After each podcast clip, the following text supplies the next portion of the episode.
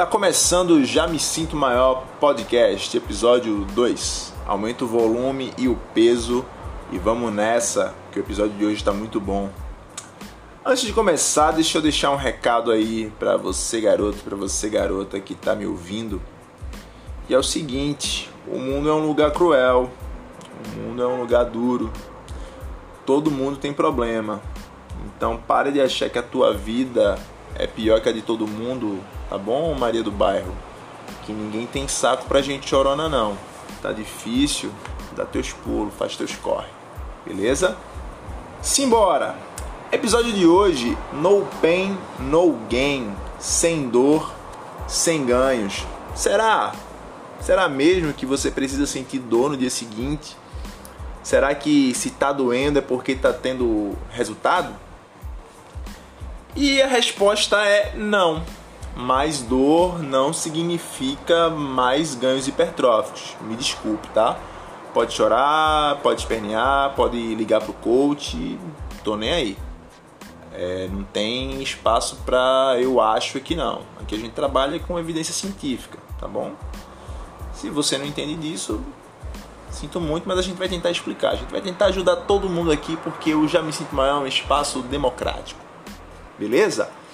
E é o seguinte, é, de onde é que surgiu isso, né? Como foi que essa história começou?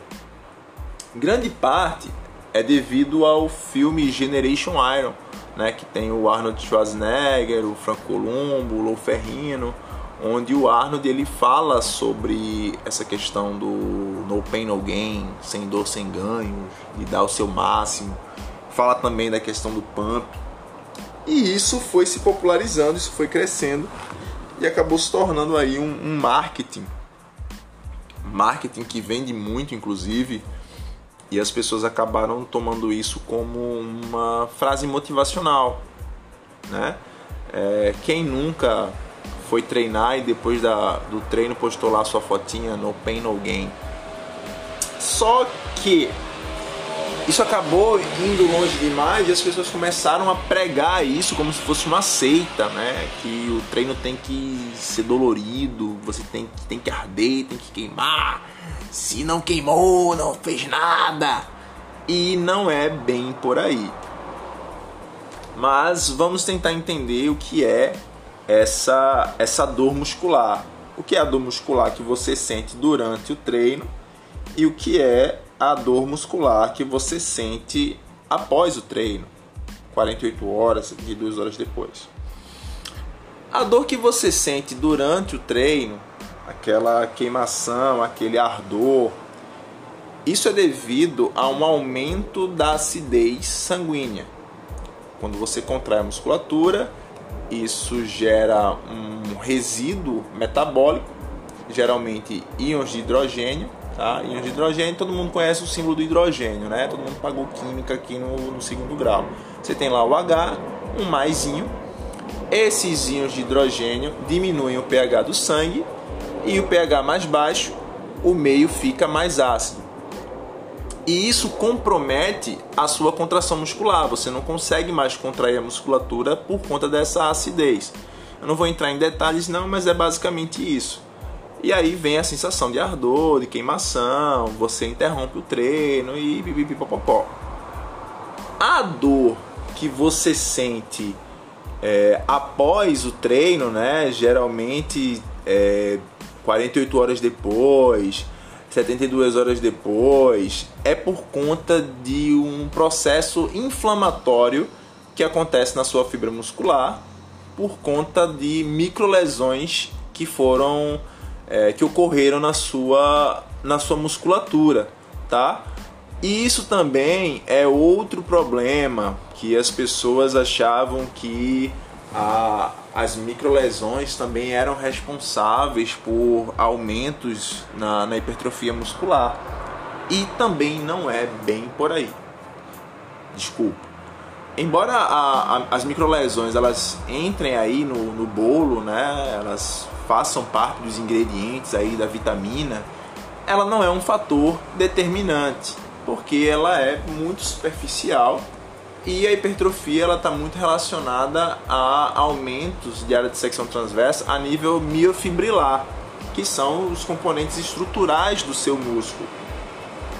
Então, quando você faz é, zona, de repetições muito altas, você aumenta a tensão na sua musculatura, consequentemente, você aumenta o número de, de microlesões, e aí essas microlesões geram um processo inflamatório que vai gerar um processo de reparação tecidual, de reconstrução tecidual, e aí é aquela sensação de dor, que em muitos casos a pessoa fica até incapacitada de andar quando é um treino de perna. Onde é que mora o problema? É, a hipertrofia ela depende do volume total de treinamento. E esse volume total de treinamento não é apenas o, o volume da sessão, é o volume também levado em consideração a frequência com que você treina o músculo que você quer desenvolver. Quando você fica incapacitado de treinar por conta da dor, por conta desse processo inflamatório, automaticamente você aumenta o intervalo com que você vai treinar aquele músculo novamente. E isso compromete, de certa forma, é, os seus ganhos hipertróficos entendeu? Se você quer desenvolver mais a musculatura, o volume e a frequência com que você treina a sua, o seu músculo tem que ser maior. Se você não treina com uma frequência alta porque você ficou incapacitado, você ficou muito dolorido por mais de 48 horas, por 72 horas, é um indicativo de que algo não saiu como planejado. A hipertrofia está muito ligada a fatores mecânicos, é, magnitude da tensão na fibra muscular, é, recrutamento de unidades motoras. Esse estímulo vai gerar sinalizações no sistema neuromuscular, miofibrilas, e aí acontece toda uma cascata que vai gerar é, o seu processo de hipertrofia. Tá bom? Além disso, quando você é, diminui a sua força, né, a sua capacidade de geração de força na fibra muscular e você aumenta a tensão, consequentemente a quantidade de unidades motoras que você ativou para começar aquele esforço, elas vão embora, né? A junção neuromuscular ela diz, ó, já deu pra gente, a gente tá de saída porque tu tá exigindo demais da gente. Fora isso, tem o aumento da acidez muscular, que se você não tiver uma boa capacidade de remoção desses metabólicos, você não vai conseguir manter a tarefa, você não vai conseguir manter a contração muscular. Você cessa o trabalho, consequentemente, você cessa o estímulo que seria necessário para uma sinalização hipertrófica. Ok? Agora, o que vocês precisam entender é que a hipertrofia ela nunca acontece sozinha. A hipertrofia ela nunca vem isolada ela não existe essa coisa de ah, hoje é treino para hipertrofia, amanhã é treino para definição, semana que vem é treino só para resistência. Não. É, a hipertrofia ela vai sempre vir junto com algum desses componentes. E o que é que vai determinar isso? Qual é o tipo de estímulo que você vai jogar na sua musculatura? Se você joga intensidades mais altas e zonas de repetições mais baixas, obviamente, logicamente, você vai ter aumentos de força associados a aumentos de hipertrofia, ganhos hipertróficos. E se você usa intensidades mais baixas e zonas de repetições mais altas, a sua hipertrofia ela vai vir abraçadinha com aumento na sua resistência muscular localizada.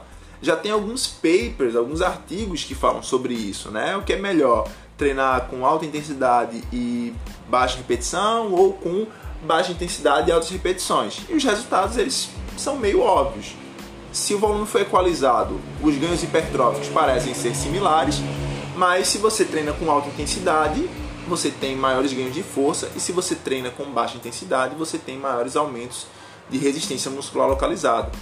Então, assim, não vai haver um, uma, um sistema superior. Agora, sentir dor por um período prolongado não é normal.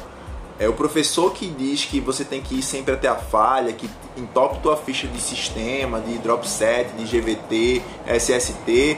É um cara que quer apenas roubar o teu dinheiro, né? Ele quer que você se sinta fadigado, quer que você fique no outro dia todo estrupiado para você achar que teve um treino massa, quando não é verdade. O lance é você trabalhar com um profissional que entenda de manipulação de variável, que entenda de periodização.